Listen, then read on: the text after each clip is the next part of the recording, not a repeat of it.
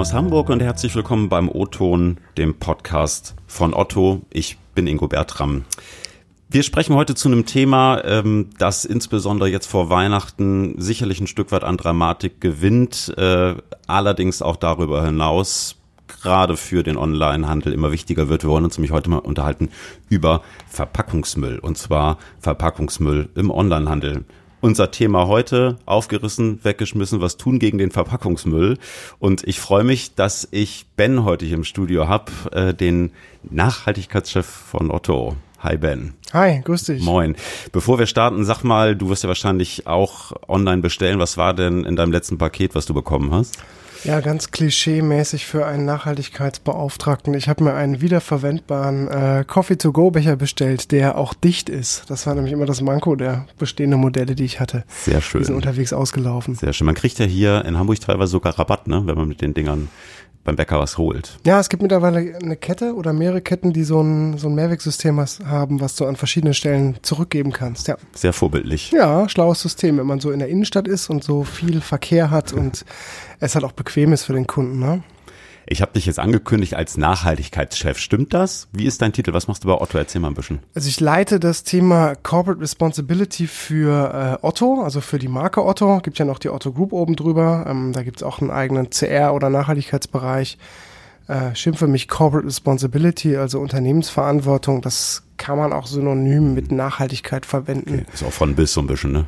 Ja, ist immer genau die Frage, was machst du? Du musst dir immer sehr genau die Frage stellen, was ist eigentlich wesentlich? Und wir stellen uns halt die Frage, was ist wesentlich für ähm, das Geschäft, das wir betreiben. Mhm. Und das umfasst vermutlich auch Themen wie Verpackungsmüll, sonst würdest du ja heute nicht sitzen, aber sicherlich noch viele andere Dimensionen. Ne? Genau, das umfasst Verpackung, das treibt uns auch gerade total stark, weil es einfach, ja, es ist halt sichtbar da draußen und mhm. es bewegt die Menschen. Das umfasst aber auch das Thema Rohstoffe, das umfasst das Thema Klimaschutz ähm, also eine Bandbreite an Themen, wo man einfach sagen muss, da haben wir auch eine Verantwortung, ähm, uns noch weiter zu verbessern im Sinne unseres, unseres Impacts, im positiven Sinne.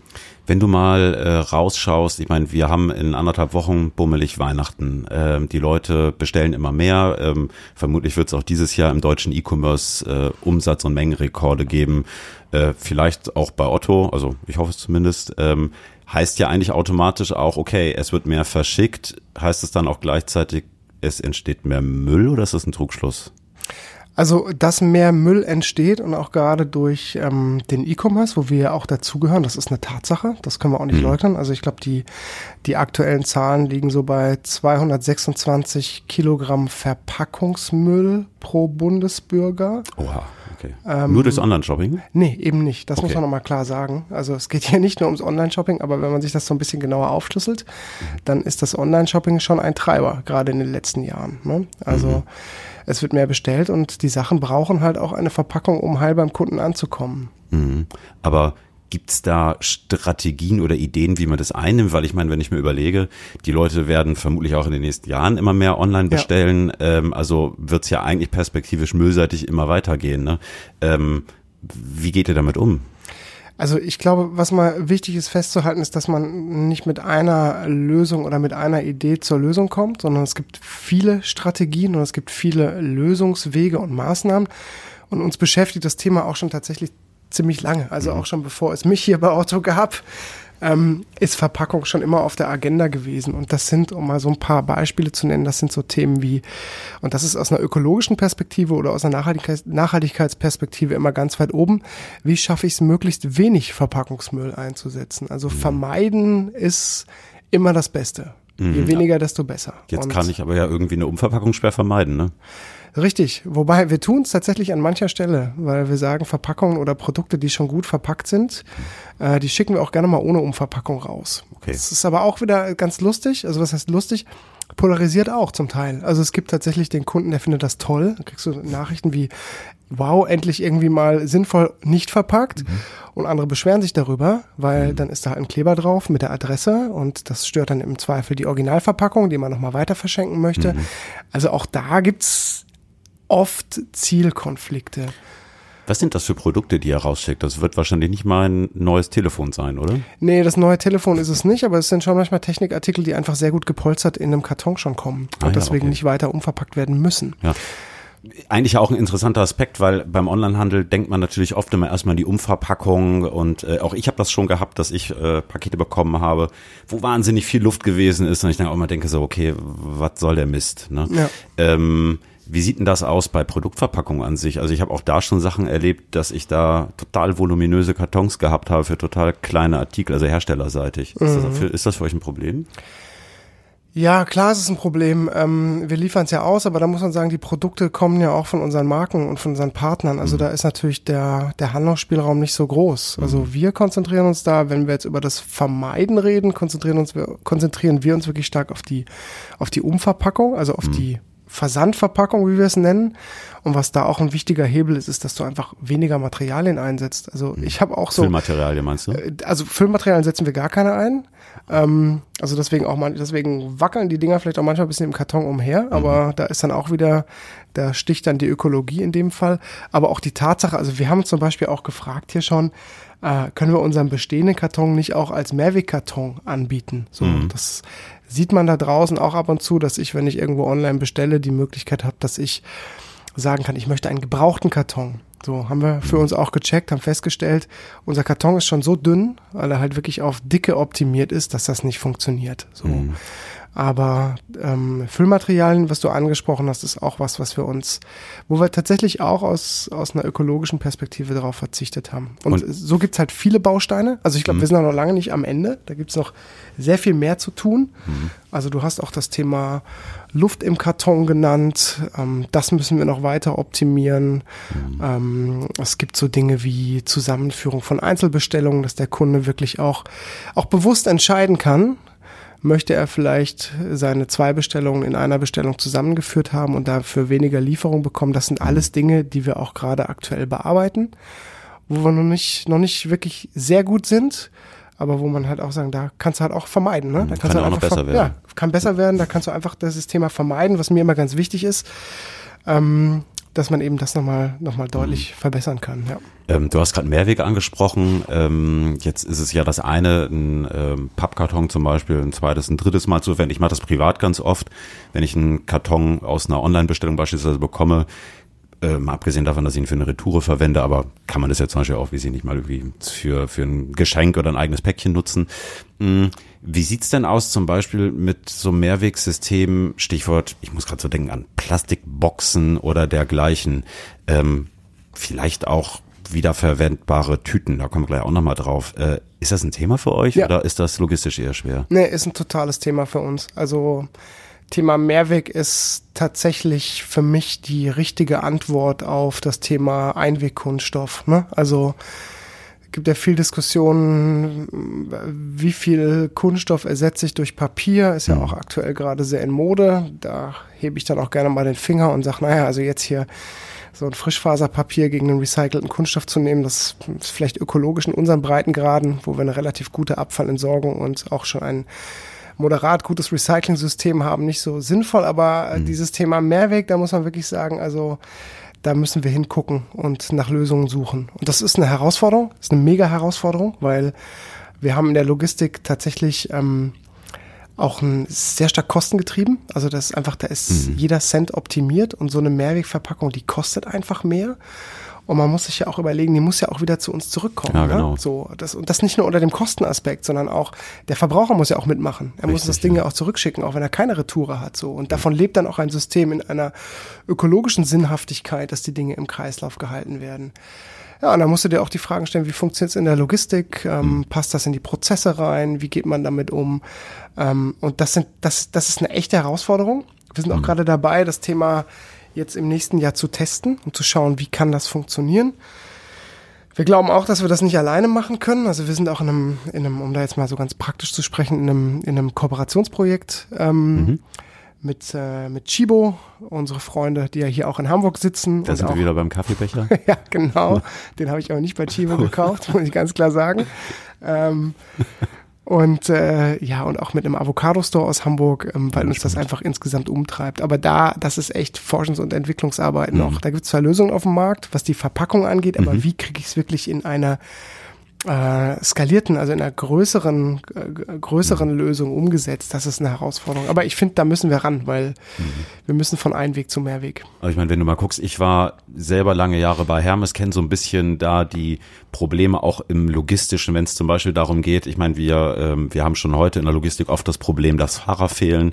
Die Logistik wird oft äh, konfrontiert mit, ähm, äh, ja, bündelt doch mal eure Verkehre, macht bitte weniger Fahrten. Wenn ich jetzt an so klassische Plastikboxen denke, ich meine, die muss ich ja irgendwie auch wieder leer durch die Gegend fahren. Ne? Da bin ja. ich ja auch wieder schnell bei Emissionen, da bin ich bei zusätzlichem Personal.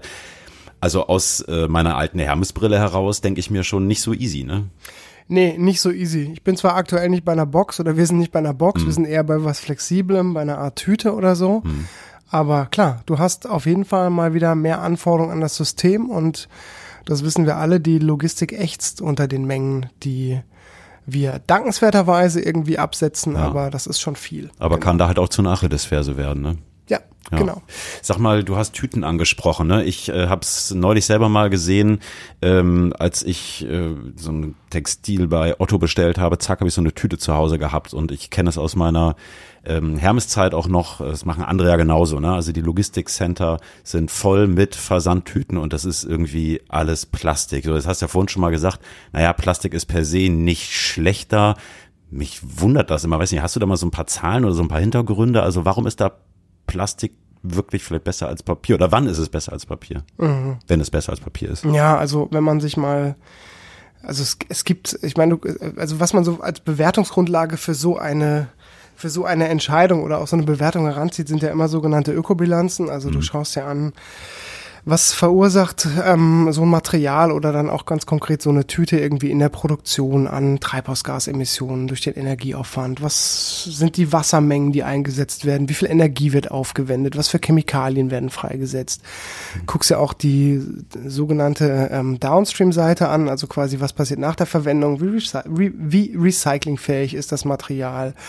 Ähm, na, was passiert damit dann? Und ähm, mhm wenn man sich da unterschiedliche Studien anschaut, die es gibt, dann stellst du fest, dass Frischfaserpapier, und das ist nach aktuellem Stand das, was auch eingesetzt wird im Versandhandel. Wir müssen mhm. immer klar sagen, wir verschicken ja was. Ne? Das muss durch Logistikprozesse, das muss durch Hände, das muss einer mhm. Feuchtigkeit standhalten. Also muss haltbar sein. Muss haltbar sein, ne? muss ja. reißfest sein, muss widerstandsfähig sein, die Ware darf nicht durchstoßen von innen. Mhm. Und wenn man sich das anschaut, dann brauchst du, so oder das ist zumindest das, was du am Markt siehst, da brauchst du Frischfasertüten und die schneiden im Vergleich zu einem recycelten Kunststoff, schneiden die von der Ökobilanz schlechter ab. Mhm. Insbesondere was den Energieeinsatz angeht, was auch Chemikalien angeht.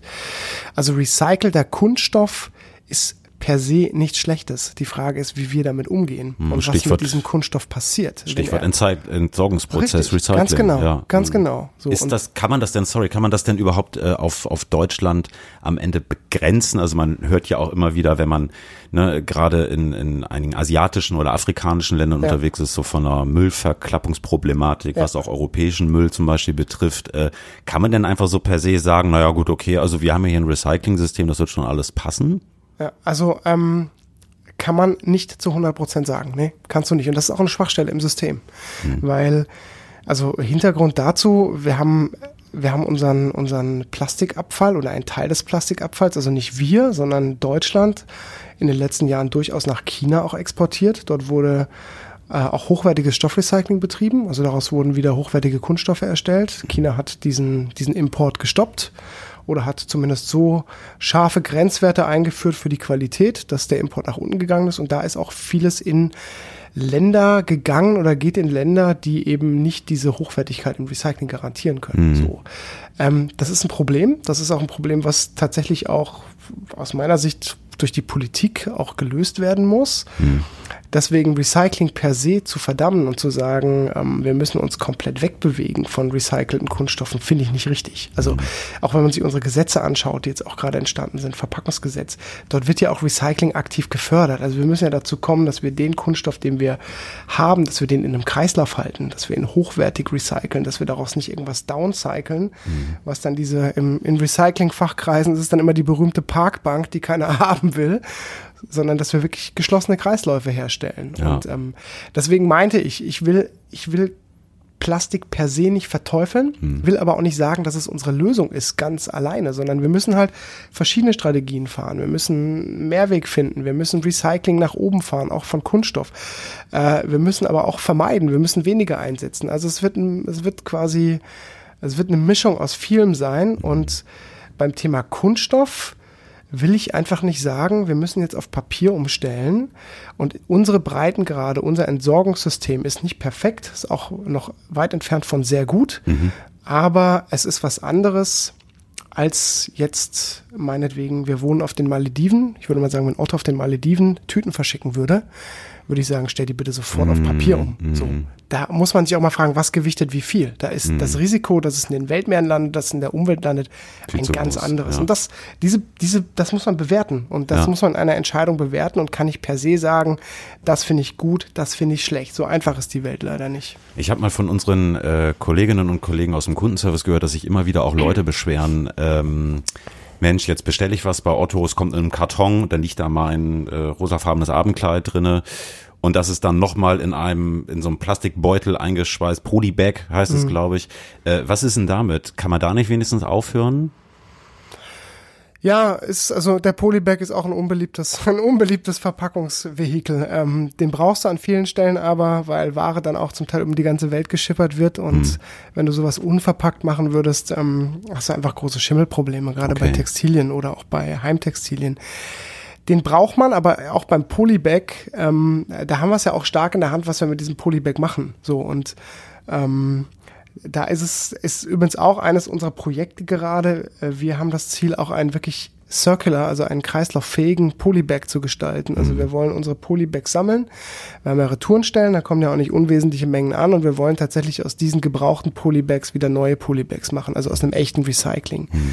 Und das ist beim, also jetzt kommt jetzt so ein bisschen die Nerd-Verpackungsdiskussion, aber das ist beim, das ist beim Polybag gar nicht so einfach, weil ein Polybag hat die Anforderung, dass er transparent sein muss. So und ähm, welche? Woher kommt das? Naja, du musst du musst häufig in der Logistik sehen, was ist da drin. Da wird nach Farben gepickt. Okay. Also kein toter Biber oder so. Ja, oder allein schon. Haben wir bei Hermes mal gehabt. Das ja, ja. Du hast in Zukunft auch Computerprogramme, die gehen dann irgendwie mit KI und suchen dann irgendwie nach Farbe Artikel aus. Und wenn du halt ah, nicht ja, siehst, okay. was ist in so einem in so einer Polybag-Verpackung drin, kriegst du ein Problem. So, deswegen sagt jeder, der diese Polybags braucht, und das sind ja tatsächlich alle, also mhm. davon sind wir ja nicht ausgenommen, sagt, die müssen transparent sein. Das müsst ihr euch vorstellen. So ein Polybag, der hat, wenn man ihn herstellt, da kommt Farbe drauf, der wird bedruckt, da kommen Kleber drauf. Das heißt, du hast eine Verschmutzung. Mhm. Und du hast eben dieses Problem, du schaffst es nicht so einfach, bisher zumindest nicht, wirklich wieder einen so hochwertigen Kunststoff daraus zu recyceln, dass er wieder transparent ist. Mhm. So eine Mülltüte herzustellen, kein Problem, die schwarz oder braun ist. Aber etwas Transparentes, wo du wirklich einen echten Kreislauf herstellst, also du kannst quasi immer wieder aus alten Polybags neue Polybags machen, das ist nicht so einfach. Wir haben jetzt ein, äh, ein, ein Startup gefunden. Mhm was tatsächlich eine so smarte Technologie hat. Ist das dieses Fashion for Good? Also Fashion for Good ist, ist eine Kooperation, die wir haben okay. mit einem, mit einem äh, ist so ein sogenannter Accelerator. Ich weiß nicht, ob man sowas hier erklären muss. Das ist so, ein, so eine Plattform. Verlinken wir in den Show Notes, was das ist. okay, dann erzähle ich dir nicht weiter. Da treffen sich viele Startups und werden halt tatsächlich auch mit, mit Unternehmen kurzgeschlossen und man kann mhm. seine Fragestellung reingeben und seine, seine Innovationsbedürfnisse und Fashion for Good ist eben explizit ein, ein Accelerator für nachhaltige Startups. Fokus äh, Fashion-Industrie, aber Verpackung spielt eine große Rolle. Und dort haben wir ein Startup gefunden, was eben genau das kann, nämlich aus verschmutzten Kunststoff wieder sauberen, recycelten Kunststoff herzustellen. Und okay. also da setzen wir gerade, genau, mhm. wiederverwertbar. Und zwar eben cool. in einer hohen Qualität. Und da setzen wir gerade drauf, weil wir eben auch sagen, an der Stelle komplett zu verzichten. Mhm. Geht im Moment nicht. Also dann Kreisläufe schließen. So. Und ähm, also schön zu sehen, dass ihr in die Richtung wiederverwertbar denkt. Ja. Ich, ähm, ich finde es persönlich mega wichtig. Also ich glaube, gerade wer vielleicht auch mal außerhalb Europas irgendwann unterwegs gewesen ist, sieht halt echt, was es da für Müllprobleme teilweise gibt. Wir haben das hier, finde ich, in Deutschland cool im Griff, aber ich glaube, es ist halt äh, nicht verkehrt und vor allen Dingen längst nicht zu spät, äh, da ähm, ja sich neue Systeme irgendwie anzueignen. Ne? Äh, letzte Frage, Ben, an dich gerichtet. Wenn ich jetzt so ganz nachhaltig leben möchte, ne, oder äh, Nachhaltigkeitsbeauftragter bei Otto bin, muss ich dann nicht eigentlich alles vor Ort kaufen? Oder anders gefragt, müssten wir nicht alle vielleicht viel mehr lokaler kaufen, wenn es auch so ums Thema Müll geht? Oder ist das ein Trugschluss? Also lokal kaufen ist immer super. aber ich möchte nochmal, ähm, also ich bin auch nicht perfekt, was meinen Lebensstil angeht, sondern es gibt Dinge, da lege ich großen Wert drauf und bei anderen Dingen muss ich sagen, ähm, da bin ich auch noch nicht am Ende angelangt. Also das habe ich auch schon an anderer Stelle gesagt in unseren Gesprächen. Ich fahre auch noch Auto, ne, so. Aber zu deiner Frage zurück, lokal ist natürlich immer super, klar. So, mhm. die Nähe ist gut und ähm, äh, von daher kann ich das nur unterstützen, wenn man sich wirklich in seiner Nähe anschaut. Oft liegen ja die schönen Dinge auch eher in der Umgebung. Ne? Man kriegt ja auch einen neuen Blick. Also von daher die Mischung macht. ist auf jeden Fall ein sehr guter Ansatz. Ben, schön, dass du da gewesen bist. Ein super spannendes Thema. Ich äh, glaube, wir werden uns bestimmt eines Tages mal wieder hören und mal nach einem Update fragen bei dir. Vielen Dank, dass du da warst. Danke fürs Interview. Das war der O-Ton für heute mit Ben. Äh, wir freuen uns wie immer auf Lob, Kritik und Anregung. Schickt mir einfach gerne eine Mail durch ingo.bertram.otto.de. Schreibt mir auf LinkedIn oder schaut einfach mal bei uns im Newsroom vorbei. Auch da findet ihr Kontaktdaten. Ihr findet unseren Otto O-Ton auf Spotify, Apple Podcast, Deezer und Google Podcast, also eigentlich überall fast, äh, wo man Podcast so finden kann und im Newsroom unter otto.de slash Newsroom. Das war's für heute. Toll, dass ihr dabei wart. Ich bin Ingo Bertram. Tschüss aus Hamburg und bis bald.